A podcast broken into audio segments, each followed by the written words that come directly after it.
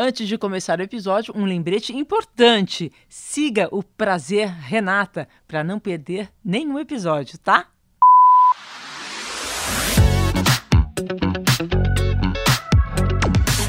Hoje a gente vai falar de um assunto que vem sendo tratado cada vez mais com naturalidade pelas novas gerações, mas que ainda causa muito estranhamento, preconceito, dúvidas e eu sinceramente acho que também vontade de experimentar, sabe? O relacionamento aberto. Eu, pessoalmente, acho muito civilizado honesto. E realmente admiro quem consegue ser feliz num relacionamento onde os dois podem se relacionar sexualmente com outras pessoas, onde ambos podem viver emoções com outras pessoas sem que isso atrapalhe a vida dois. Mas essa experiência eu ainda não tive na vida. Não sei se para minha geração é mais difícil encarar, se é mais difícil surgirem oportunidades, talvez né? Tanto da parte da, das mulheres quanto dos homens. Por isso eu tô bem empolgada, gente, em trocar experiências sobre esse assunto aqui hoje. Com mulheres de idades e gerações diferentes. Minhas convidadas hoje são a atriz Bruna Lismayer, 28 anos. Querida, que prazer ter você aqui com a gente. Ai, prazer é meu. A atriz Fernanda Nobre, 37 anos. Fernanda, bem-vinda. Ah, obrigada. Tô super feliz de a gente bater esse papo. A psicanalista Regina Navarro Lins, de 72 anos, que já escreveu, gente, 13 livros sobre relacionamentos. E vai falar de suas experiências pessoais com o assunto também. Enfim, Regina, você não vai conseguir fugir de uma terapia coletiva aqui. Olha, eu acho muito importante a gente estar tá podendo conversar sobre isso, porque nós estamos no meio de um processo de uma profunda mudança de mentalidade. Estou empolgada. Está começando mais um episódio do Prazer Renata. E eu começo já perguntando, gente: todas vocês têm ou já tiveram relacionamentos abertos? Eu tenho. É o primeiro. E você, Bruna? Sim, já tive. E você, Regina? Olha, é, relacionamento aberto, as pessoas dizem assim: ah, depende do que combinou e tal. Ninguém combina. Na nossa cultura, a monogamia é um imperativo. Você conhece uma pessoa, começa a sair com ela, já está implícito que só pode transar com ela, ela com você. Na minha vida pessoal, eu nunca discuti isso com meus maridos. Eu estou no terceiro casamento há 21 anos e eu considero que isso é uma questão de cada um. Eu acho que eu estou me sentindo deslocada aqui. Eu não tive relacionamento aberto. Mas olha, é, Renata, eu, o meu, meu caminho foi um caminho mais político e filosófico. É, eu comecei a estudar o feminismo um pouco tarde, faz uns cinco anos. Mulheres me despertaram para isso. Eu sempre vivia de forma muito patriarcal, muito machista, reproduzindo o machismo, né? E aceitando isso sem questionar. Quando eu comecei a despertar para o femini feminismo, estudar a história da evolução da mulher na humanidade, eu comecei a entender sobre que a gente não tem escolhas, que a gente vai repetindo padrões, padrões de forma compulsória. E a, e a monogamia, assim como a maternidade, assim como a heterossexualidade, assim como várias outras coisas, elas são repetidas sem a gente questionar.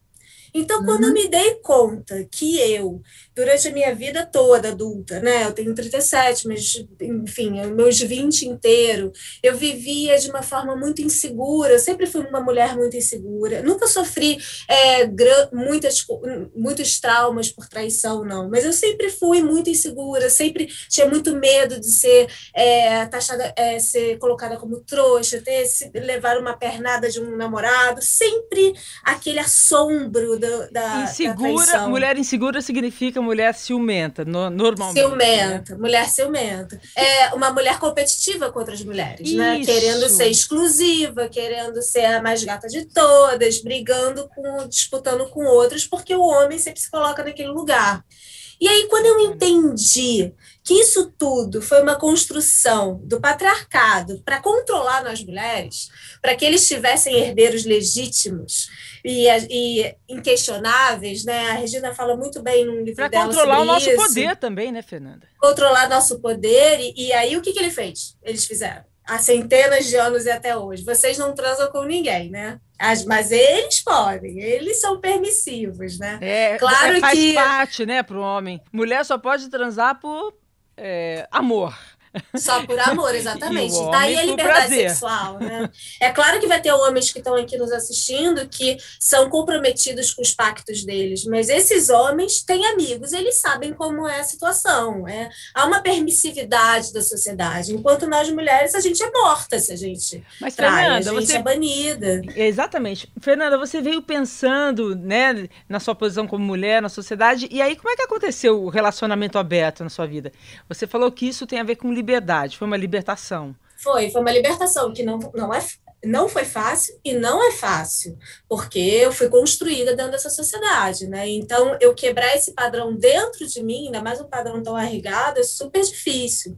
Mas é um exercício, assim como é um exercício eu não competir com uma, com uma mulher, entendeu? Como é um exercício eu olhar para o meu corpo e aceitar ele, apesar de vamos falar, sou uma mulher branca, padrão, do padrão é, aceitável né, pela sociedade. Mas mesmo assim a gente é doutrinada a não se gostar. Né?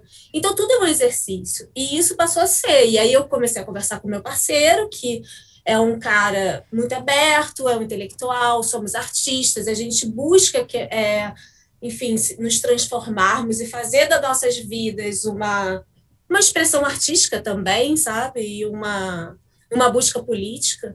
Então, eu comecei a exercitar isso já faz uns três anos. Eu concordo com a Fernanda, nós somos frutos da cultura que a gente vive. E o sistema patriarcal, que se instalou há 5 mil anos e determinou que a mulher é inferior ao homem, criou um ideal masculino de força, sucesso, poder e tal. Então, as mulheres vieram sempre oprimidas porque tinha o risco da gravidez, o homem, como ela falou também, não queria correr o risco de deixar a herança para o filho de outro. As coisas começaram a mudar a partir da pílula anticoncepcional. A pílula foi um marco na história, porque dissociou o sexo da procriação e aliou o sexo ao prazer. Até o movimento gay só pôde surgir a partir da pílula, porque aí a prática hétero e homo se aproximaram, ambas pelo prazer. Então, nós estamos nesse processo, e o que a Fernanda falou, que é muito importante, é que eu sempre digo: nós temos que refletir sobre as crenças aprendidas para a gente conseguir se livrar do moralismo e dos preconceitos para viver melhor. Mas, para isso, tem que ter coragem. Eu acho importante é. isso. E ir criando uma cumplicidade feminina né? Porque as mulheres são muito cruéis umas com as outras. Acho que as mulheres podem facilitar esse processo uma para as outras. Bruna, como que você entrou no relacionamento aberto? Você tá vi... não, você já viveu, né? Eu já vivi, assim, já vivi mais que um, mas também vários, várias formas diferentes, né? Teve um relacionamento que eu comecei aberto, aí a gente resolveu fechar, aí depois a gente abriu de novo, né? Porque tem muitas questões que estão envolvidas, assim, tem a, a, ideia conceitual das coisas que a gente acredita, das crenças que a gente quer dissolver, e na prática tem os atravessamentos, né? Então, por exemplo, assim, é, eu sou uma pessoa que tem uma fé espiritual muito grande. E eu acredito que quando a gente, às vezes, está num momento muito vulnerável da vida, é difícil se relacionar com muita gente. E se a parceira que eu tô tá se relacionando com outras pessoas, são outras energias que também me atravessam. Então já teve momentos que eu falei assim, será que a gente pode ficar um pouquinho sem ficar com outras pessoas? Porque eu não quero energia de outras pessoas invadindo, entrando na minha casa, na minha casa física e na minha casa corpo. Então esse, por exemplo, foi um momento que a gente conversou e pôde decidir juntas o que a gente queria, né? Então eu acho que tem as coisas práticas que a gente vai vai resolvendo e criando, e dependendo com quem você está e no momento da vida que você está, esses acordos vão se transformando, porque nada é muito fixo. E quando eu digo que isso não é tão novo assim, né? É, eu fico pensando assim, muitas, muitos povos indígenas brasileiros não eram monogâmicos.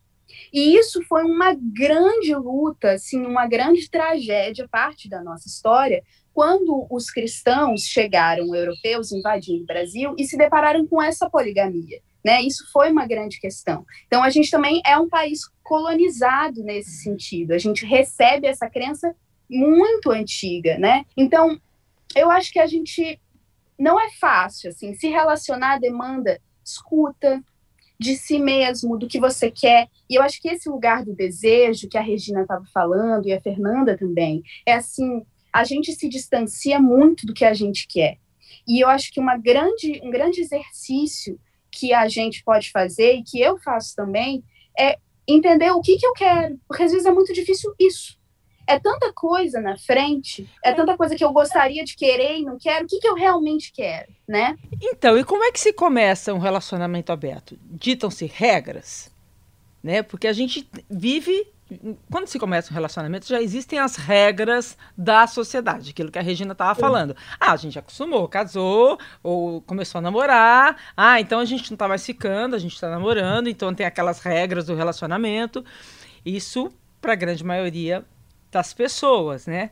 É, por exemplo, hoje.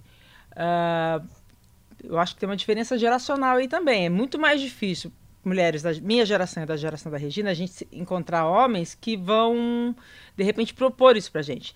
Porque eles são de uma geração que eles estão acostumados que o relacionamento aberto existe, sempre existiu para eles. Para eles. Né? Não para nós mulheres, né? Então isso partiu de vocês, é, é, partiu de uma vontade de de viver novas emoções fora daquele relacionamento, vamos chamar de relacionamento fixo, talvez? Eu já vivi muitas coisas. Eu já vivi, ai, não, eu preciso dessas regras, elas são muito importantes para mim, sem isso eu não vou conseguir. Quais e regras, aí, no final... Bruna? Ah, muitas. Por exemplo, um, a gente tem uma poligamia sexual, mas não afetiva. Eu posso transar com outras pessoas, mas eu não posso ter uma relação romântica com outras pessoas. É uma regra que existe, é comum. Ou não, mas, a gente pode ter outras assim, relações. Mas, mas o risco tem dois existe. ou três namorados. Mas o risco existe. Na primeira regra, posso me apaixonar? Pois é. Ou então, você. Mas pode Exato. se apaixonar também sendo Como é monogâmico, é? né? É, pode, também exatamente. pode. Você pode se apaixonar também sem nunca ter ficado com alguém. É. Outra regra que às vezes é comum também nos relacionamentos. Ah, tenta, é, se esforçar para não ficar com pessoas do círculo da outra pessoa, entende? Do ah. trabalho do seu parceiro. Ficar com a minha amiga não vale. É, há, há muitas regras. Eu inventei milhares na minha cabeça, mas eu quebrei todas. Porque as regras. Se apaixonou? De tudo, fiz de tudo, porque a gente não tem esse controle do desejo. E eu acho que o mais importante é conseguir manter um respeito e um diálogo, que é um diálogo através das palavras. Mais uma vez, a Geni Nunes, que tem vários relacionamentos e fala sobre poligamia, ela falou um pouco sobre isso, sobre um diálogo que é falado, mas entender que nem tudo é um diálogo verbal, que às vezes é um diálogo corporal, um diálogo que está nas entrelinhas e que deve ser escutado e trocado também. E o mais louco, Renata, eu sei que a gente está tentando tá, como é que começa, para onde é que vai? Não tem regra. Você, regra, você é acabou de falar colocou um monte de regra, aí você termina e conclui. Renata, não tem regra. Não tem. É preciso descobrir e inventar as suas próprias regras. E talvez é. por isso que é tão divertido e mais verdadeiro, né? Porque você vai mudando, vai é, aceitando, né? É, exatamente. A gente foi criado é, como nós, né, a nossa geração, enfim, todas, a humanidade foi criada como se a gente fosse, só tivesse uma forma de se relacionar, né? Como se a monogamia fosse a natural e a certa. E, e aí, quem tenta quebrar esse padrão tem que inventar suas próprias regras. Não existem regras, não existe um modelo a ser seguido. Então você tem que inventar suas próprias. No meu caso, é, eu, eu, eu, eu busquei isso para não cair na hipocrisia. Ah, na verdade, a minha busca é por uma troca com o meu parceiro. Então, é uma troca por um diálogo. Mas quais são as regras do seu relacionamento hoje, que é aberto com seu marido ou namorado? Meu, meu marido. É, a, gente tá, a gente também já mudou várias vezes as regras, porque as coisas vão acontecendo e você vai sentindo. Mas a regra principal é o diálogo. E, a, e é isso, assim, o relacionamento o diálogo, mulher que. Mas o diálogo significa o quê? Porque assim, eu tenho curiosidade é. prática, Fernanda. Olha, amor, hoje eu vou sair Pode não é ser é isso você. também. Ou, pode ser isso também. Ou, olha, pa prometo não me apaixonar, amor. Não, eu, eu fui lá, mas eu gosto de você aqui. O que, que é esse diálogo? O que, que se Pode ser isso, pode ser dessa maneira. Mas o, é, o, que é, o que eu acho importante, assim, é que uma mulher que vive um relacionamento aberto, é, no meu caso não é poligâmico, né? É só fora da hipocrisia. Então, eu posso me interessar por alguém, eu não vivo, minha vida não é uma festa, eu não vivo saindo com várias pessoas, mas eu não finjo que isso não vai acontecer. Eu lido com o fato de que a fidelidade não existe. Uhum. Então, eu lido, na verdade, com lealdade na relação. E, a, e a, uma pessoa que vive assim não é mais moderna, não é mais livre de que, do que uma mulher que vive num relacionamento monogâmico. Não é. Eu só estou em busca não? de um. De, não, não é. Porque um relacionamento aberto ele pode ser extremamente machista. Extremamente. Hum. Ele pode repetir um padrão de machismo horroroso, sabe? Por exemplo... Então não quer dizer nada. Por exemplo, é, um, num relacionamento heterossexual, tá? É, por exemplo, no relacionamento heterossexual, você só transa com, com quando os dois estão presentes com uma terceira pessoa. E quando isso só acontece com mulher. Aí, duas umas. Ou é esse cara, é, ele não, ele fica com ciúmes porque ele não pode te ver transando com outro homem, ele fica desconfortável, ou ele não leva a sério a sua bissexualidade, né? Aham. Então é, é, é, é, extremamente machista, entendeu? Então, é, eu, eu, eu pode ser é, machista. Ele fica lá no fetiche clichê do homem. Sim, com as Então, mulheres. deixa eu te fazer uma pergunta aqui. A pessoa, po- eu sou peraí, menos experiente. peraí, pode- fala, fala. Renata, deixa eu só falar um negócio antes. E Ah. pode ser lesbofóbico também, né? Porque essa Exatamente. crença na, na bissexualidade, quando o homem não tem ciúme da mulher ficando com outras mulheres. Não, isso eu não tenho ciúme, porque imagina, ela não tem, né, o tal do falo, que é o que eu tenho, ela não, não tá competindo comigo. Então Exatamente. fica numa relação falocêntrica, só valida a relação quando existe um pênis no meio. Eu queria muito complementar o que a Bruna e a Fernanda falaram. Hum. Porque, o seguinte, toda relação é regida por códigos, mesmo que eles não sejam verbalizados. Acho que foi a Bruna que falou alguma coisa assim. Porque o inconsciente tem uma força enorme, né? maior comunicação de inconsciente para inconsciente. Você começa a se relacionar com uma pessoa através do comentário sobre um filme, do riso ou não sobre uma piada, você vai passando para a pessoa o que você espera da relação. Nas relações abertas, que estão começando, eu acredito que daqui a algumas décadas, muito menos gente vai querer se fechar numa relação a dois, e muito mais gente vai optar por relações múltiplas, não tem a menor dúvida, daqui a 20, 30 anos. Então, numa relação aberta, ainda é muito novo para a gente ter algum parâmetro para avaliar.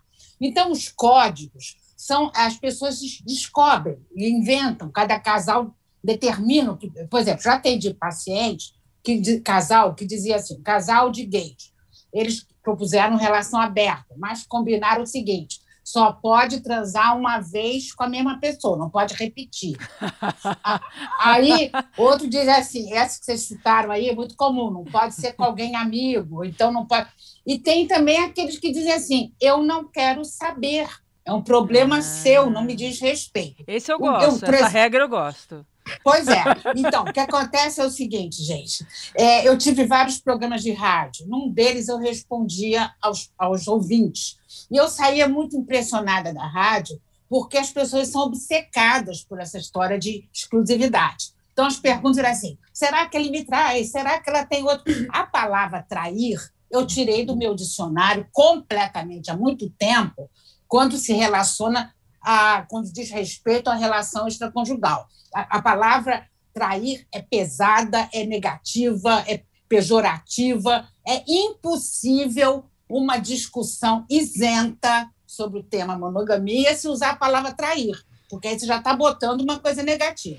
Então, o que, que acontece? É, eu comecei a trabalhar, eu digo uma frase, porque eu comecei a ver o sofrimento e a impossibilidade de você controlar alguém. Uma pessoa que acha que pode controlar o parceiro ou a parceira, ela está iludida, ela é ingênua. Ninguém controla ninguém. Então, eu formulei a frase: ninguém deveria se preocupar se o amado ou amada transa com outra pessoa. Cada um só tem que responder duas perguntas a si mesmo: me sinto amado? Me sinto desejado? Se a resposta for sim para as duas, o que o outro faz quando não está comigo não me diz respeito. Mas aí eu achei Eu acho- bacana o que a Bruna falou, que eu, aí é, é, se ah, uma, a terceira pessoa a energia dela está sendo trazida para o meu relacionamento, e isso pode estar tá acontecendo na leitura, de repente eu recebendo menos atenção que eu queria, ou me sentindo menos amada, aí tem que sentar e pensar de novo, né? É, isso pode acontecer em qualquer relação. Eu tô numa relação fechada, que a gente não com outras pessoas, e eu não tô me sentindo amada eu quero mais atenção, uhum. eu quero mais carinho, eu quero transar mais, qual, qualquer que seja, né? A, Tudo a. A, isso pode acontecer. Eu acho que essa é uma coisa que a gente, quando a gente tenta comparar, né, se colocar em, em relação, geralmente a gente vive tudo isso, não importa qual, qual os códigos falados ou não falados que a gente acorda, né? É, na verdade, acho é, que... mas tem uma coisa também, só para ser um pouco prática, é que, que as pessoas têm muito medo de como o outro vai lidar com essa liberdade, porque a liberdade ela assusta, né, na nossa sociedade. Ela é muito assustadora. Então, como é que o outro vai lidar com a sua vulnerabilidade, com, com a possibilidade do tudo? Eu acredito que uma relação saudável, seja ela aberta ou fechada, você precisa escolher muito bem quem é essa pessoa que você vai criar esses códigos. Você precisa ter um, um, uma, é, confiar eticamente naquela pessoa. E é claro que aí, voltando para os heterossexuais, para a relação de homem e mulher, não é equilibrado, porque os homens têm essa permissividade da sociedade, os homens deitam e gozam em cima disso. Os homens têm essa eles... liberdade há muito tempo, né, Fernanda? E as Exatamente. mulheres precisam e aí, pensar assim, eles... o que, que eu dou conta emocionalmente. E, e é uma equidade é, de, de uma liberdade sexual, né? É, eles não não nos veem como seres com desejo. Eles, ele tem essa desculpa, essa permissividade da sociedade, ah, que eles não, aguentam, não se aguentam sexualmente, eles precisam botar para fora. E, e a gente também não. A gente foi doutrinada a segurar os nossos desejos, né? é, né? E chegou agora, a hora da é. gente não ser mais, sabe? Eu não vou gastar o auge da minha juventude em prol de algo que o outro não vai estar tá cumprindo. Olha, eu vou te falar, eu demorei muito tempo para ser dona do meu prazer sexual. E assim, e eu e a minha geração, né, gente? Imagina, é, eu tenho 57 anos, eu tô vivendo um momento que as, de virada das mulheres mesmo. Isso é, é, muito legal, é muito legal ouvir vocês falando isso, né, Regina? Porque a gente vê que, é. que as, as, as, mulheres estão uh, acho que assumindo a sua sexualidade. É um processo que está tá mudando muito, evoluindo muito. Mas agora é importante a gente assinalar que o machismo também prejudica os homens. E eles estão começando a se dar conta disso. Ah, mas então, homens muitos... de qual geração, Regina? Porque os homens acima de 60, desculpa, não dá. É, eu não, não fiz uma pesquisa por geração. É, eu, eu diria uma pesquisa por experiência. É, mas o que ah, acontece eu, é. é o seguinte: muitos homens estão se dando conta de que você corresponder ao ideal masculino de uma sociedade patriarcal que é força, sucesso, poder, o homem não pode brochar, o homem não pode falhar. Isso está deixando os homens exaustos. Eu acho que a grande saída é homens e mulheres se aliarem para romper com essa mentalidade patriarcal.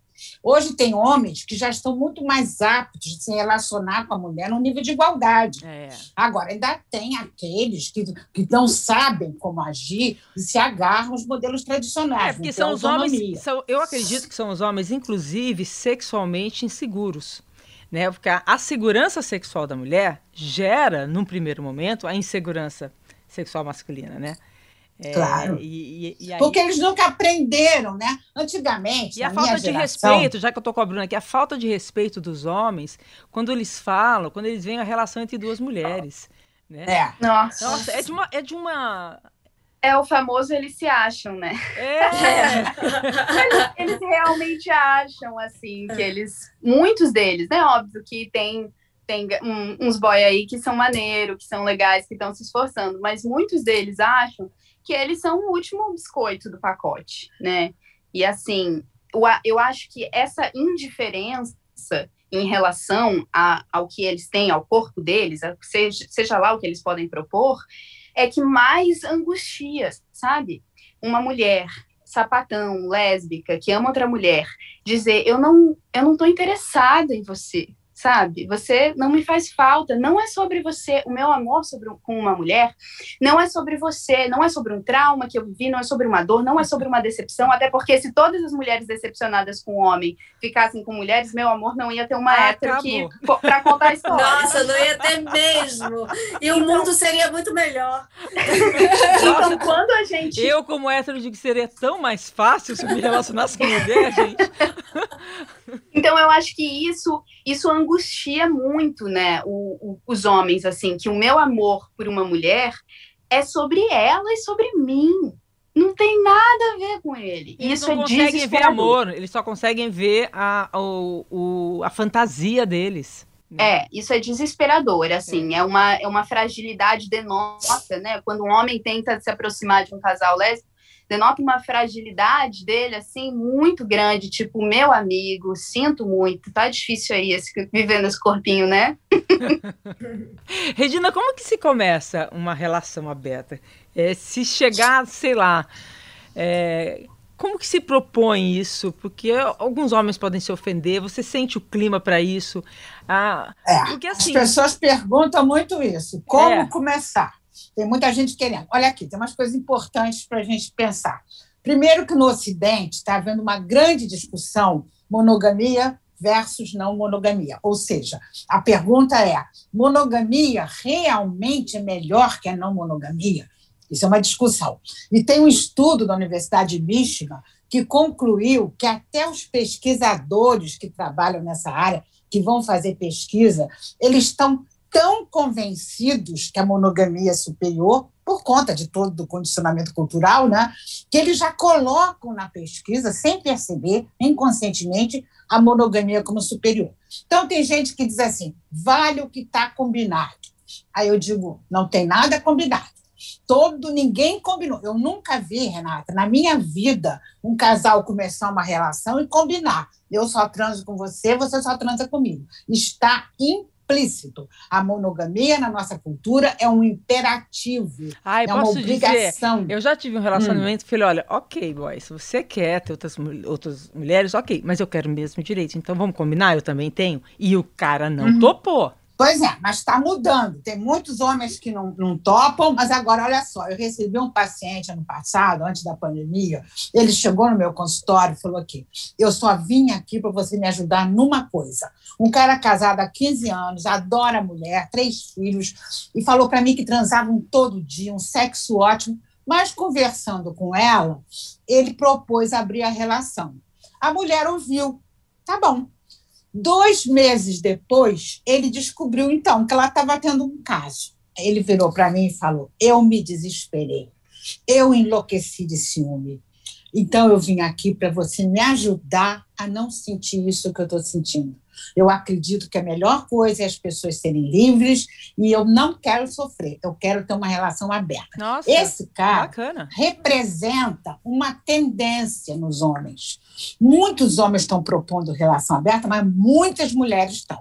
E me pergunto, o que que eu, gente, como a gente começa? Eu não consigo imaginar outra forma, se você tem uma relação que os dois têm aquela monogamia compulsória, obrigatória, né?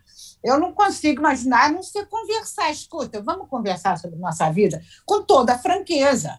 Eu porque, Renata, é muito importante entender que nós todos recebemos muitos estímulos. Eu escrevi um livro sobre fidelidade, junto com meu marido, que é escritor de ficção, chamado Fidelidade Obrigatória e Outras Deslealdades. Quando eu fui procurar o que, que meus colegas de profissão diziam isso, eu fiquei chocada que eles diziam assim: se traiu, usavam a palavra trair, uhum. se traiu é porque a relação vai mal, se traiu é porque o amor acabou. Aí eu Isso é escrevi antigo, no né? livro. É, pode ser num caso ou outro, mas a imensa maioria das pessoas tem relação fora do casamento por um único motivo: variar é bom. E quem não, não nem quem discordar disso. Ai, é simples é assim, gente.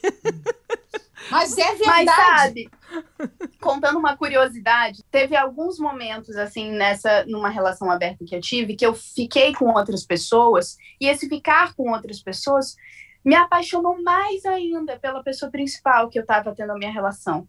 Eu uhum. voltava assim, amando muito, falando: caramba, eu te amo muito, tenho muita vontade de ficar com você. Assim, foi legal e tal, mas isso também traz assim uma uma dimensão do amor que você tem, da, do, do, do, poder que você tem e da escolha que você tem de estar com aquela pessoa. Nossa, sensacional. Eu tinha muito essa sensação. Sensacional que é muito isso. legal, assim, por, por mais que você fique com outras pessoas, falava para ela, é muito legal que você continue escolhendo ter uma relação principal comigo. Então, tem uma pesquisa, a conclusão de uma pesquisa da Universidade de Rochester, nos Estados Unidos, de 2019. Olha só, gente. Os cientistas analisaram o comportamento amoroso de pessoas de 20 a 30 anos de idade. Casais monogâmicos, casais que tinham um relacionamento aberto consensual, e casais que variavam entre exclusividade e a relação aberta.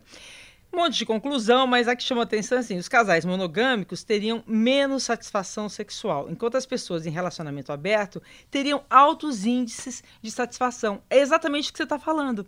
Né? Você ter outros parceiros em determinados momentos acaba te variar é bom, né, Regina? Não é isso? Ah, acaba claro. te deixando, deixando a tua relação fixa muitas vezes melhor. Isso é muito comum, gente. Sabe que eu É. queria até perguntar, na verdade é uma pergunta, tá? Vou pensar junto com vocês. Que a, a gente está tentando quebrar padrões, né? A gente está querendo quebrar padrões compulsórios de comportamento.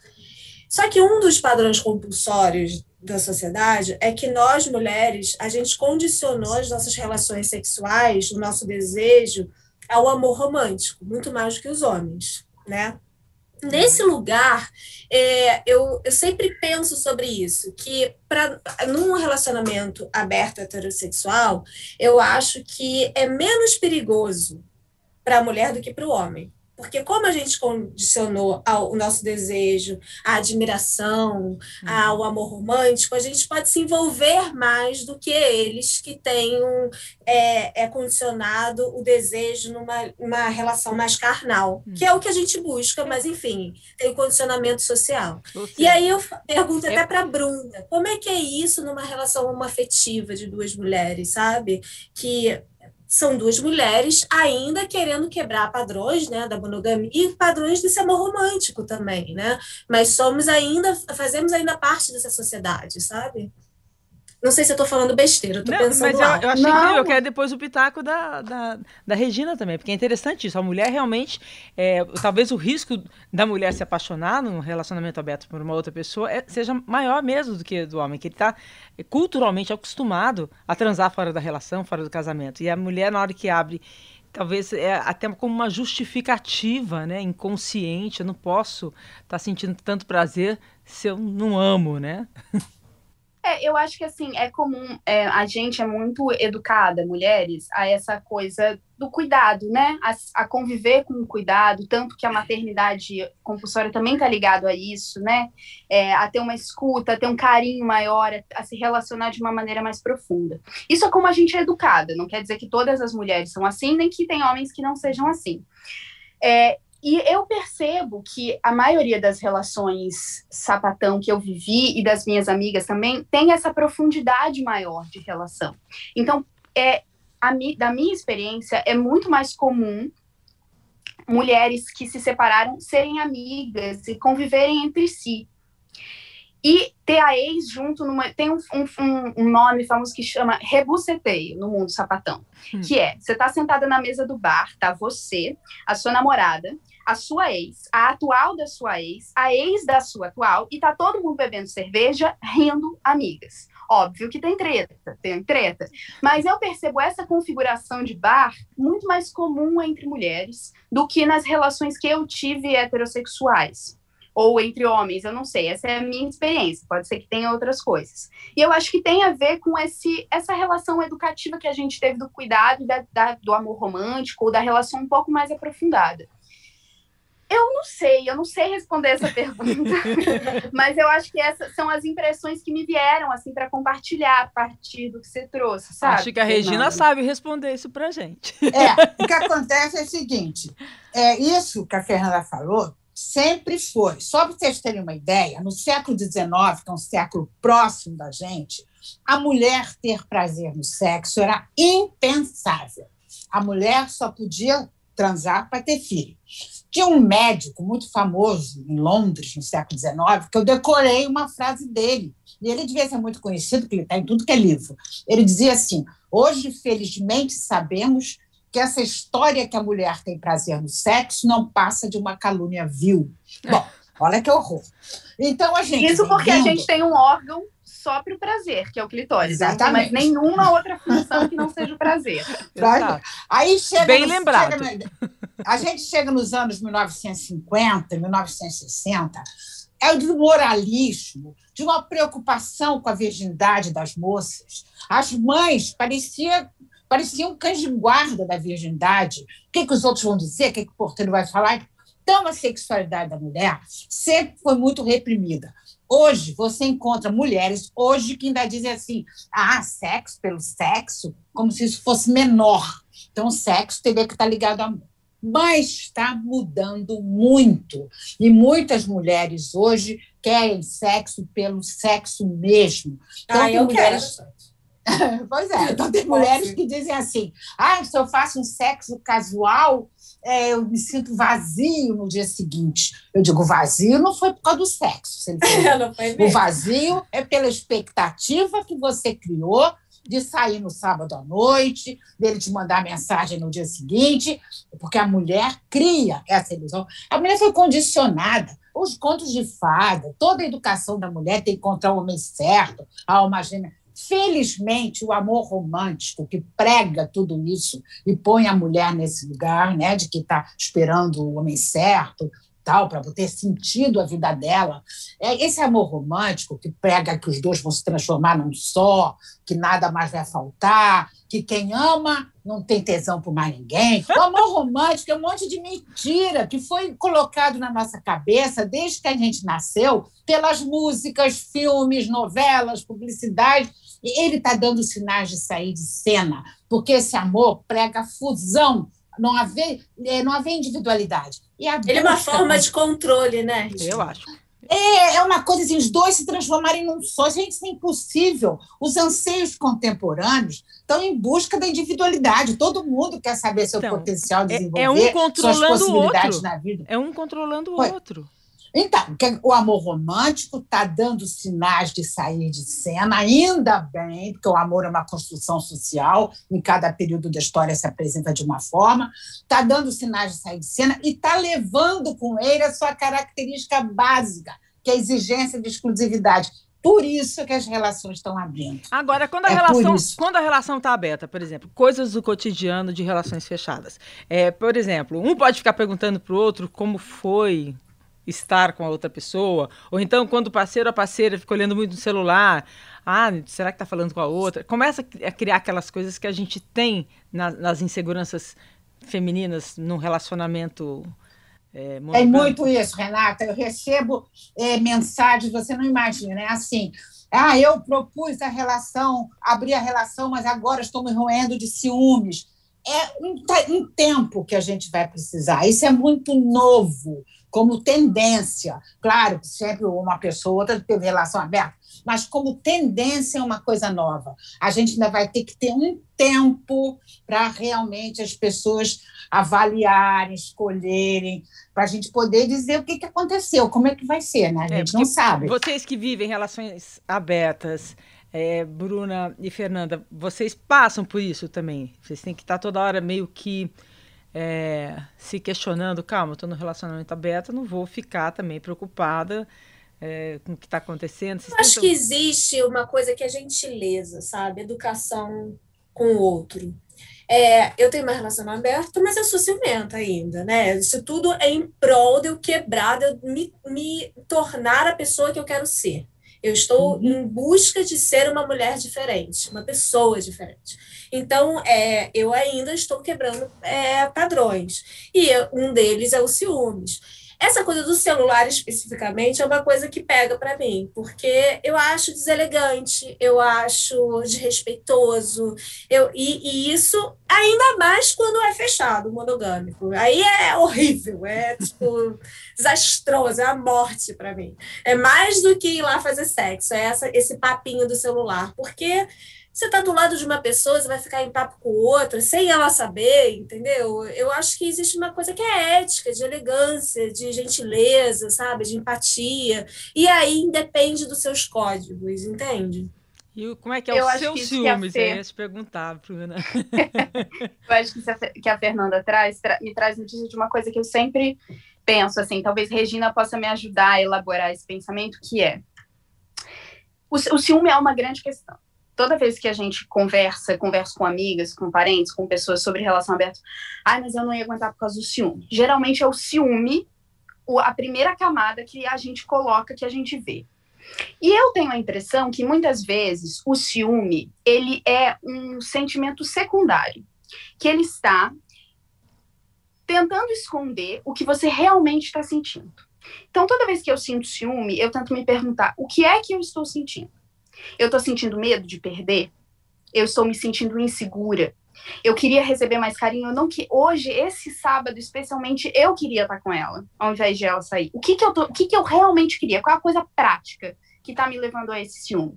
E não ter vergonha, a gente tem muita vergonha de se expor e de se mostrar vulnerável para as pessoas que a gente ama, para qualquer um, para as pessoas que a gente ama também. É muito difícil isso, mas é um exercício. Quantas vezes foi muito importante para mim falar: tô com ciúme. Tô uhum. morrendo de ciúme. Tô desesperada. Socorro, me ajuda.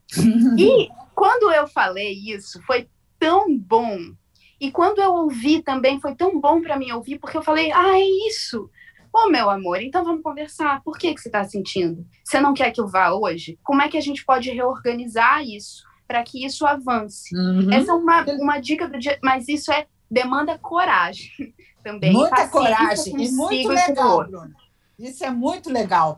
E tem uma coisa que eu queria comentar sobre os poliamoristas. Porque o ciúme, tá, nós somos submetidos a esse amor romântico que prega que quem ama não tem olhos para ninguém. E a gente acredita, né? Porque desde cedo.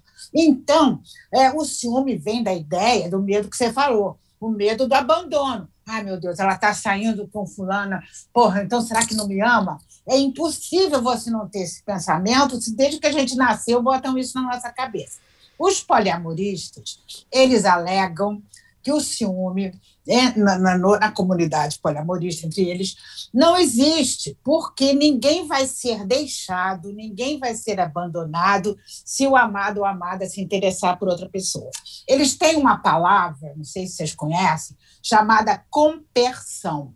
Compersão, sabe o que é, gente? Haja desconstrução, hein, Renata? Compersão é o seguinte: é a alegria que eu sinto ao saber que meu amado, minha amada, está sendo amado e está amando.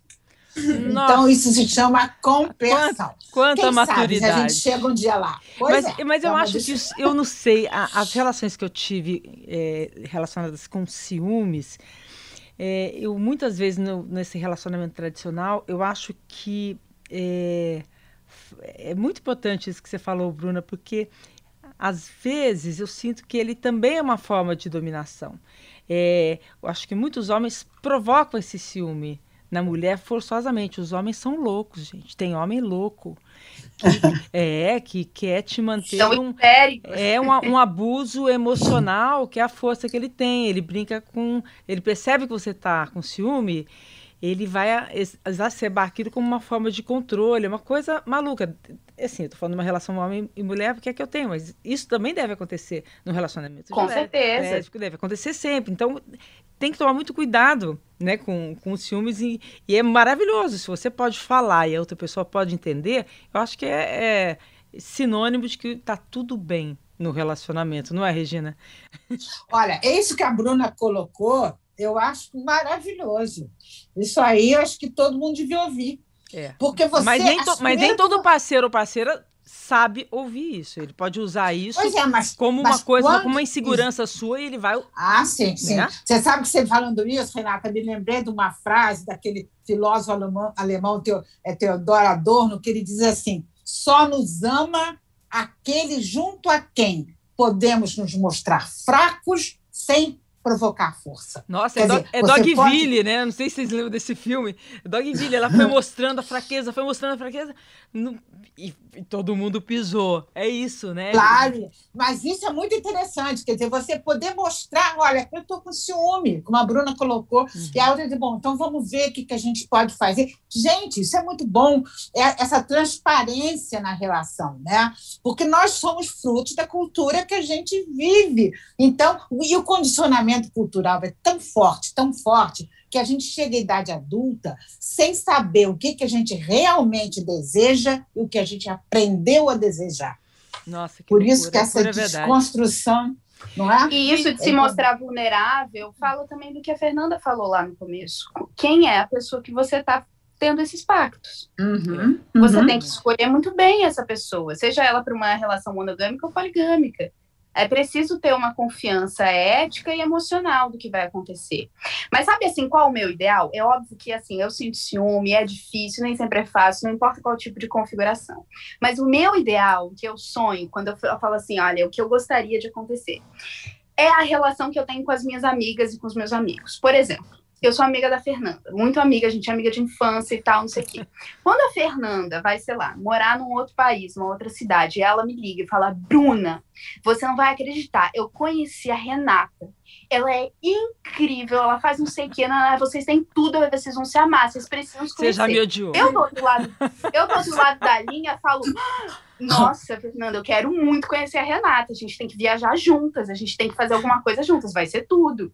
É, isso é o meu ideal para as relações afetivas sexuais, as relações que eu tenho com as minhas amigas. Eu, por um lado, fico super feliz que a Fernanda com, encontrou uma amiga como a Renata dentro da nossa distância e que a gente pode se conhecer, sabe? Com certeza, a Renata é uma pessoa muito legal se a Fernanda tá com ela. Mas você ficaria com ciúme até da amiga? Da amiga eu não tenho ciúme, não. Eu não, eu não costumo ter uhum. é, é, ciúme de amigo. Acho que por isso eu tenho esse ideal das relações que eu tenho com a amizade, sabe? De querer conhecer, de pensar, puxa, se a pessoa que, se a minha namorada tá ficando com alguém, essa pessoa deve ser muito legal. Porque a minha namorada é muito legal.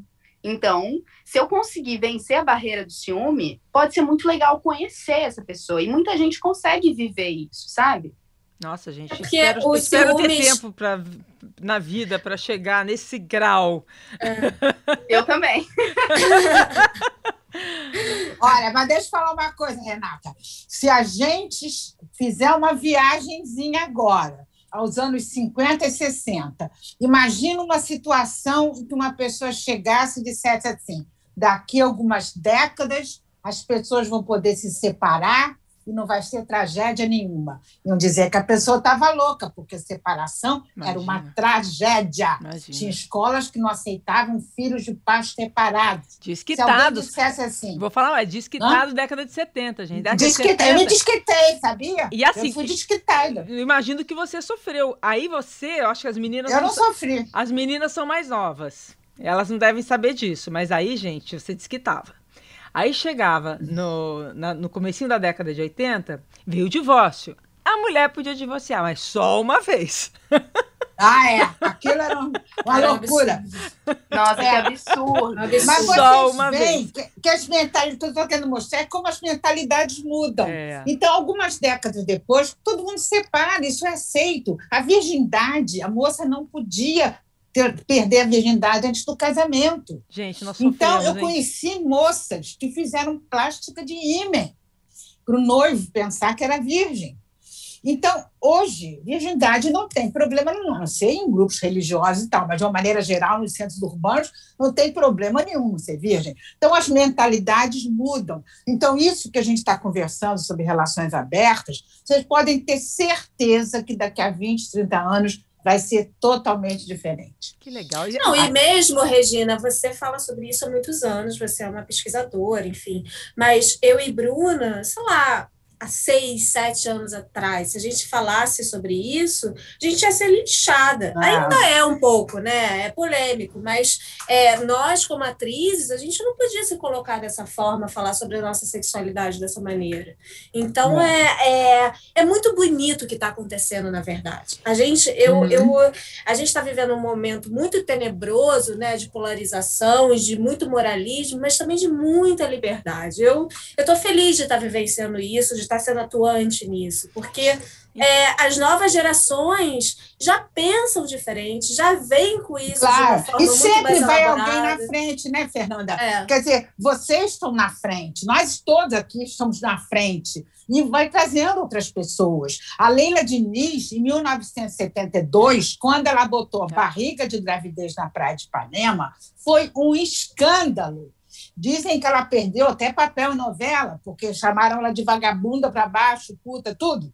Então, porque toda mulher grávida tinha que usar uma batinha, que era presa no sutiã do biquíni, para tapar a barriga. Então, ela foi na frente. Depois da Leila Diniz, você não vê, nunca mais viu mulher usando batinha. Exatamente. Sempre vai alguém na frente abrindo caminho para quem vem depois. E isso é muito importante, né? Que maravilhoso. E o que é importante também, só, só uhum. falar isso, que é, é importante para as mulheres que estão nos ouvindo, de acolher esse tipo de discurso, porque, na verdade, a gente está falando para elas, sabe? A gente está falando para as outras mulheres. Eu só me tornei feminista porque eu ouvi uma mulher falando para mim, e sobre a monogamia também. Alguém me falou, ei, isso não é, o, não é a única forma de se relacionar. Então, é, é, é uma liberdade para as mulheres. Eu, pelo menos, estou aqui para as mulheres. É por isso que eu quero trazer outras mulheres para essa discussão da gente. A gente tem um quadro, gente, que eu coloco lá no meu Instagram, sempre perguntas relacionadas ao tema. Chama Seu Dilema, Nosso Pitaco. Vou colocar o áudio para vocês ouvirem, aí vocês dão um pitaco. Quem sabe a gente consegue ah. ajudar. Vamos lá? Meu nome é Cláudia Belelli e eu moro em Boston. Eu tenho 40 anos e eu nunca tive um relacionamento aberto. Eu acho que eu não conseguiria ter um relacionamento aberto. Eu sentiria ciúmes, eu me sentiria muito insegura. Ainda mais, tipo, eu acho que se você relacionamento aberto é se você não ama a pessoa. Gente, não tem nada a ver. Vamos é porque explicar você se ama. É porque você se ama, você quer experimentar outras coisas, você quer ser livre. Nossa, nossa. Mas isso é que o amor romântico prega, Fernanda. É. E é impressionante como entra na cabeça de todos nós, né? A gente tem que se, tem que se livrar dessa crença de que quem ama só tem olhos para o amado. Isso é um absurdo, uma bobagem. Tá Sabe o que, que eu ouço muito de crítica? Quando, até tem, eu recebo pouca crítica, mas quando eu recebo é muito de homem falando que meu marido é muito esperto. Como assim? Que ele é, ele é muito esperto, que ele, tá, ele, ele aceitou isso só para ele poder viver coisas fora. Aí, o que eu acho que o quanto isso diz sobre o preconceito com a sexualidade da mulher, né? Porque ninguém pensou que eu também estou vivendo, né? É. Isso foi uma escolha minha. É. Então é tipo, oi, pro meu marido, que, que, de quem que a gente está falando? É de mim, não é dele, né? Então é, é um pouco isso, é, ah, não gosta muito de você, por isso que você abriu essa relação. E assim, só para finalizar esse é último, eu, eu nem, nem normalmente colocaria uh, uma gravação de um homem, porque eu faço, gente, pergunta para as mulheres, né? Mas vários homens mandaram perguntas é, quando o tema foi relacionamento aberto. Falei, ah, tá muito engraçado. É que eles são isso. muito importantes, Renata, lembra? então a gente vai abrir aqui uma exceção. Vamos ouvir o Pedro Lima, de 21 anos. É um homem de, de, das novas gerações, gente. Meu dilema é como perguntar para o parceiro ou para a parceira que você quer experimentar um relacionamento aberto? Perguntar ou não perguntar? E se a resposta for o não, o que fazer depois? Tchan, tchan, tchan, tchan. Conversa sobre. A primeira resposta, a resposta pode ser não. E aí começa a conversar sobre, entra no diálogo, né? Mas qual que é o argumento? É... Vai lá, Fernanda. Bom, o meu argumento foi liberdade, né? E feminina. E é, é, eu tô dentro de um patriarcado e eu tô. não quero viver essa hipocrisia. Mas Mas no caso dele é, cara, por que, que eu vou ficar fingindo que eu tô, que eu tô sendo monogâmico se eu não tô, se eu já tô com desejo? Vamos conversar isso. Não quer dizer sobre não gostar de você, pelo contrário, eu gosto tanto que eu quero abrir, quero ser leal a você, né? É, na verdade, fala muito mais sobre amor do que o não amor. Porque a lealdade, você tem que ter muito amor pela pessoa para você ser leal a ela. É muito mais difícil, é muito mais fácil viver na hipocrisia. E também você está dando liberdade para o outro, né? Exatamente. Ou para outra, né? É, eu acho que sim. E, e, olha, eu só acredito que uma relação amorosa pode ser realmente satisfatória, seja aberta, seja monogâmica, seja se houver total respeito ao outro, ao seu jeito de ser, de pensar, de se comportar, as pessoas terem liberdade de vir, por exemplo, ter programas em separado. Eu não sou obrigada a sair com todos os amigos do meu marido, não sou obrigada a gostar nem ah, ele gostar é muito chato, meus. é. Né? Você poder sair sozinho com seus amigos e tal, e não ter controle nenhum da vida do outro. Isso é muito importante. As pessoas, às vezes, Renata, elas aceitam ser controladas desde que isso seja um bom motivo para controlar o outro. Já vi vários casos assim. Nossa. Então, a gente pode viver melhor. Tem que refletir sobre tudo isso sem preconceito, gente, entendendo que o amor é uma construção social. Em cada época se apresenta. Você vai ver o amor na Idade Média era no jeito, na Grécia Antiga a clássica era outro, século XVIII, século XIX mudou completamente. Então, nós podemos viver as relações amorosas com muito mais satisfação do que a maioria das pessoas vive. Eu concluiria, isso é independência e liberdade, não há felicidade, né, gente? Não há. Olha, é o último quadro, que é bem rapidinho, vou fazer algumas afirmações, vocês respondem só eu já ou eu nunca. Eu já. Agora, se quiserem argumentar, também podem, tá? Vamos lá. Eu já traí e disse que não quando fui perguntada. Eu já. Eu já. Ufa! Eu, eu não, nunca. nunca fui perguntar. Eu nunca, nunca fui, nunca fui perguntada. Eu, é, eu também. A verdade, eu nunca fui perguntada. Não é a resposta que foi verdadeira. Aí, como a gente melhora, né, gente? Como a gente melhora. Vamos lá, para a próxima. Eu já aceitei um relacionamento aberto, mas no fundo o que eu queria era monogamia. Eu nunca. Eu não, porque não. tá vindo de mim isso, né? E é a primeira vez que eu vivo isso. Então. Não, não nunca eu teve quando essa fechar, pauta. pedir. Agora, e o contrário? Eu já aceitei um relacionamento monogâmico, mas no fundo o que eu queria era poder me relacionar com outras pessoas. Eu queria um relacionamento aberto. Já. Eu, acho que eu, já eu nunca, porque eu não sabia sobre isso, não tinha menor conhecimento, não sabia nem que existia algo diferente da monogamia. Mas se eu soubesse, eu responderia que sim. Regina eu acho que sempre eu acreditei que as pessoas têm vontade de se relacionar com mais de uma pessoa. Sempre acreditei nisso e sempre achei que isso é uma questão individual, uma questão da pessoa e que não diz respeito ao outro. Eu já saí com uma pessoa que estava em outro relacionamento aberto e não gostei de ser a outra desse relacionamento aberto. Não, não. Nunca, também nunca. Relacionamento aberto, não. Já saí com alguém que tivesse outro relacionamento. E não me senti excluída, não. Eu já fui julgada pelo meu relacionamento aberto.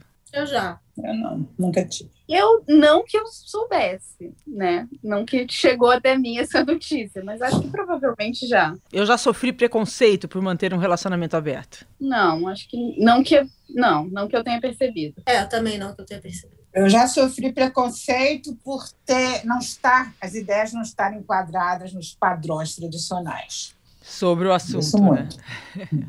Ai, gente, que papo delicioso, adorei. Muito obrigada. Eu acho que eu, essa conversa vai servir para muitas mulheres, né? Que para mudar o olhar também, né? Sobre é, isso. Leva a né? refletir, né, Renata? As é. pessoas vão começar a refletir. E olha, Fernanda e Bruno, Virei fã de vocês. Nossa, eu também. Ah, Sensacionais. Ah, eu já sou sua há muitos anos. Eu também, Não, e, e, tivemos direito a uma terapia aqui com ela. E olha, eu acho que talvez agora me veio um insight de responder a pergunta que tanto a gente se perguntou aqui. Como começar? Como começar? Pega Responde. um livro da Re...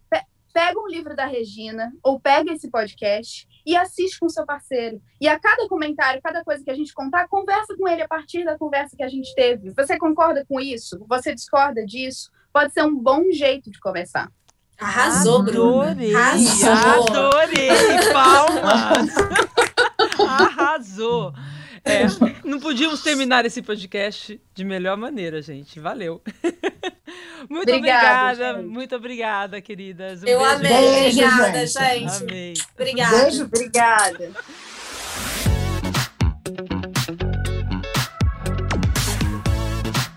Prazer Renata é um podcast G1 produzido e editado pelo Fantástico. Está disponível no G1, no Globoplay, no Spotify, no Deezer, no Google Podcasts, no Apple Podcasts e nas principais plataformas de áudio.